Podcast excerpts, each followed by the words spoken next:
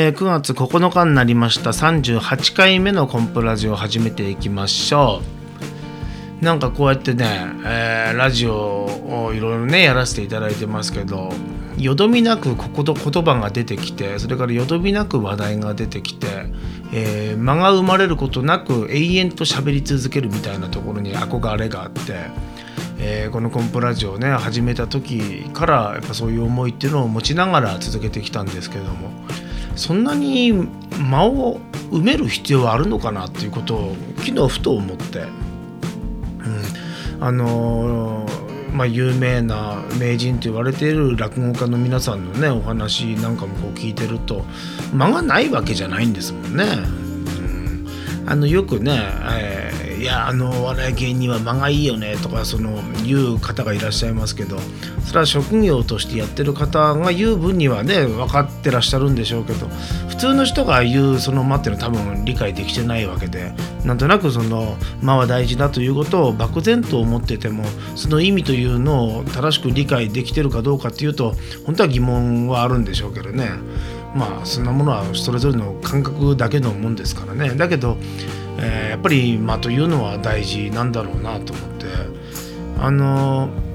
よどみなく次々と喋るっていうのは大事大事かどうか分かんないですけどまあできないよりできた方がいいんでしょうけどねただねこれあの欠点もあってよどみなく勝手にこう言葉が進んでいくと自分が思ってるところと別の方向に行ってしまうっていうことがあるんですね。まあ、それも一つのライブ感だということでいいのかもしれませんけど、えー、やっぱりこの道ですからね一つ一つ分岐点っていうのがあってどっちを選ぶかというこの悩む瞬間っていうのが喋りながらあるんですよね。でそのちょっと悩み悩むというかそのどっちにしようか決めるタイミングで誤った方向に行ってしまうとその展開があもうこっちの方に行けばよかったとかこう思いながら喋っていくとどんどんその違った方向に行くということがあるからやっぱり間をも遠慮なく間を作って喋るっていうことって大事なのかなと思って。まあ、例えばこういうことですよね。今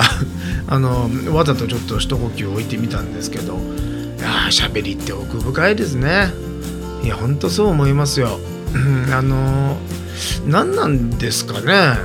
みんな例えば日本語なら日本語という一つの、まあ、言語を使って言葉思ってることまたは考えてることいろんなエピソードをこう喋ってるだけなんですけどもあれですかねその音符みたいなもんなんですかね音楽みたいなもの。あのね、ドレミファソラシドという一つの基本的なその音旋律みたいなものっていうのは多分多分というかまああってその組み合わせで全く違ったものが生まれるというこの 難しさというか深さというかそういう意味ではマジックも一緒で、ね、古典的なものはもう無数に体系的にこうあってそのどの部分を選んでどういう表現で演じるかって、まあ、誰が演じるかっていうことによっても違うそのやっぱり要は一律のマニュアルではやれないんですよね。あの人すげえな。あの人本当におしゃべり上手でしかも笑いも多くって、えー、中にはその感動するところもあってそして学びにもつながるすごいしゃべりされるよなっていう方ってやっぱりいますけどそういう方ってねなんでそんなことができるんだろうっていう。あれですねその言葉が巧みとかいうことだけじゃないんでしょうね。自分のその生き方とか生き様とかね。普段のその持ってる思いみたいなものがあって初めて表現するための言葉を使うわけでそっちがない限りはどれだけ言葉を使っても巧みに使っても意味のない薄っぺらい内容になったりするんでしょうからねそうですよね逆に全然ほんと寡黙でほとんど喋ってないのになんか感動しちゃったりとかすごいものを伝が伝わってきて思わずポロッとこう涙しちゃうぐらいの感覚っていうのもありますしね。そう思うとあれかその話術とかそういったものじゃないってことなのかな。こうやって38回コンプラジオやってきてねえー、昔の全然聞き返してはないですけど最近はね。昔のものを聞いてみたらちょっとはその自分の言葉の使い方にの変化っていうのはあるんですかね、えー、また時間が合えば時間が合えばっておかしいけどまあタイミングがあれば聞いてみたら見たいなと思いますけどね。自分のその最初の頃のコンプラジオをね、うん、この間ふとブログで書きましたけどこのコンプラジオがもしかしたら自分の本質なのかなという気もしててやっぱりどうしてもねあのシャンチュー FM 富山さんのシャンチューとか、えー、FM トナミさんのマジックツアーなんかだとその始まる前に一つテンション上がってる自分がいますもんね。うん、よしじゃあ今日は何喋ろう。よし頑張るぞっていうこの気合があって入ってますけど今も完全にこれ収録してるのはいつも自分の自宅事務所にある一角のこの収録スペース。表現はかっこいいですよ収録スペースというとね、えー、机が2つあって、えー、ノートパソコンがあってミキサーとマイクが置いてあるというただそれだけの環境でねブツブツつぶやいてるわけですよ。おかしいですよ。独り言ですからね。ずっと独り言喋ってる変なおじさんとも言えるのかもしれませんけど。うん。まあ何でもこうやってねそのややっていくと続けていくと分かるそのところってありますよね。何でもその感じる側の能力って大事だなと思っててその感じる能力を高めるには経験を積んだり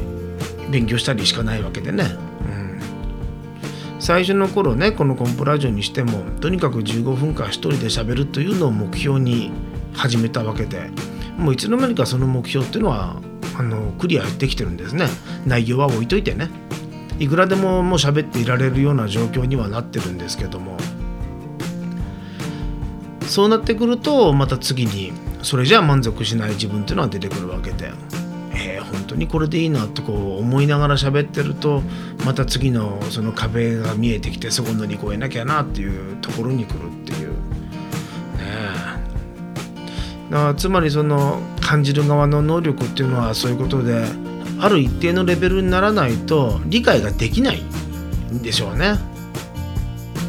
その時分からなかったけど大人になって気づいたとかね子供の時分からなかったけど大人になって気づいたみたいなことはいっぱいありますよね。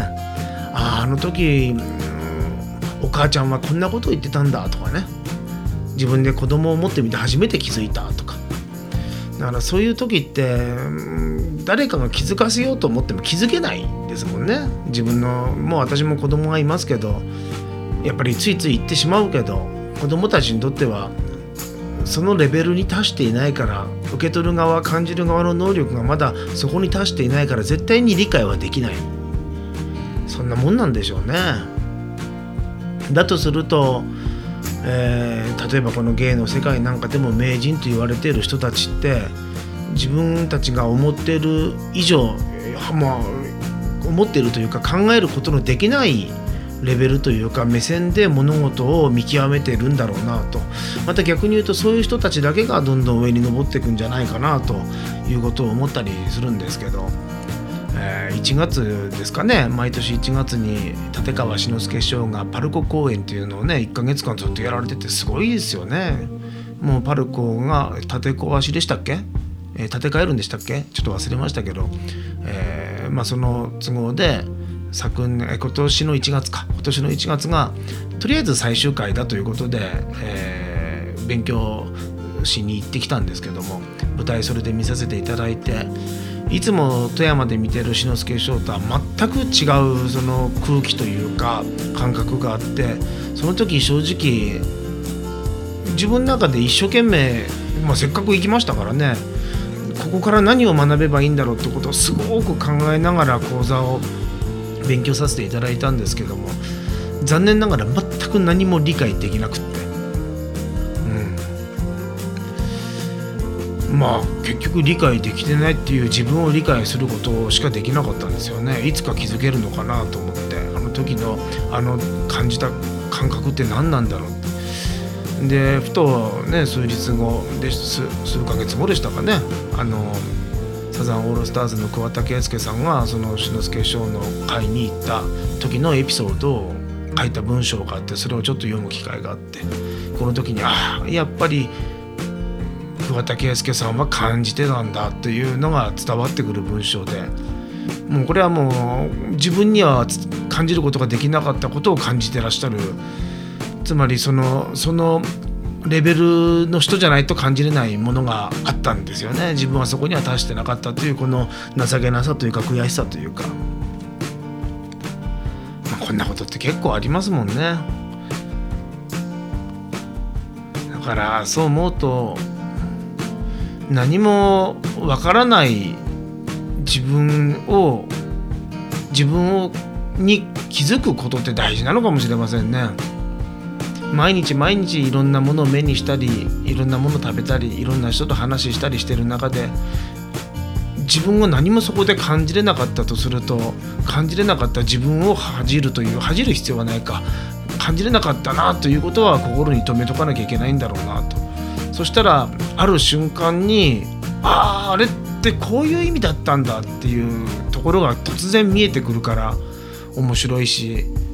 また意識しとくことでふとこう頭に降りてくることもあるのかなと思うと。ね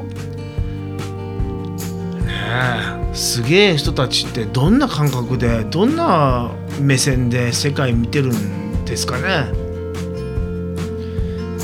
うちの例えば子供たちにしたってまだ小さいのは4歳ですからね。あもうもうじき5歳になりますけどね、うん、身長だって低いわけですよ。当然人混みの中に入っていけば自分の目線のものしか見えなくって大人の膝とかね。腰骨とか、えズボンとか靴とかその辺りしか見えてない目線っていうのがあって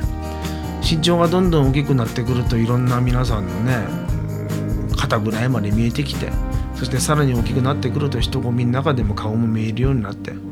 なんなら身長がねもうガーンと大きくなれば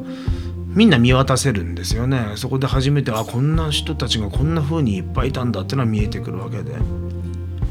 間違えてそこを飛べるようになればねさらにそのあ人っていうのはこういうところで生活してんのかっていうまた全然目線がねあそこにこんなお店があったんだとかあそこの山きれいとかね。こういう目線になっていくんですもんね。それはそのそこまで行かないと絶対に見えない景色っていうのはあるわけで。何とかしてそこまで行かない限りは自分の知らない違うな、うん、自分の見えてる世界でしか生きていけない。それが当たり前だと思ってそんなもんなんだと思って生きていくことになるわけで。なんとかその目線っていうのをぐっと高く上の方まで持っていける、うん感じるやつは感じるんだよっていう言葉を聞いたことがありますけどそういうのを感じれる人間にならなきゃいけないんだろうなと思いますよね。じゃあどうしたら感じれる人間になるんでしょうかね。ね。どうしたらそうなるんだろう。みんなそんなこと考えてたらねみんななれるんでしょう。いや考えてたらなれるんですかね。もしかしたらどれだけ思ってもなれない人にはなれないのかもしれませんね。だから自分はそういう人間になれないかもしれないと思って生きててもしょうがないわけで自分の可能性にかけるしかないですからね。一度きりの人生ですから。え？うん。結局はその大きなそんな自分になりたいっていう思いを持って日々コツコツやっていくっていうこれしかないんでしょうね。なんか今日のコンプラジオはこれまたコンプレッサー通信と同じで秋だからですかね。なんかちょっとセンチメンタルなセンチメンタルでもないか。うん。具体的な話のないこういう思いだけっていう表面的な話は良くないなと自分では思ってるんですけど。まあコンプラジオだからそんな回もあってもいいかと。やっぱね喋る時って具体的なエピソードがないと人には伝わらないっていうふうに、えー、思ってて。コンプラジオだからこそ喋れるような、えー、自分の心の中みたいなそんな 回になりました。まあ大体時間が来ましたね。えー、ということで第38回目のコンプラジオはこれで終わります。また来週こちらでお会いしましょう。マジシャンのコンプレッサーでした。コンプラジオ。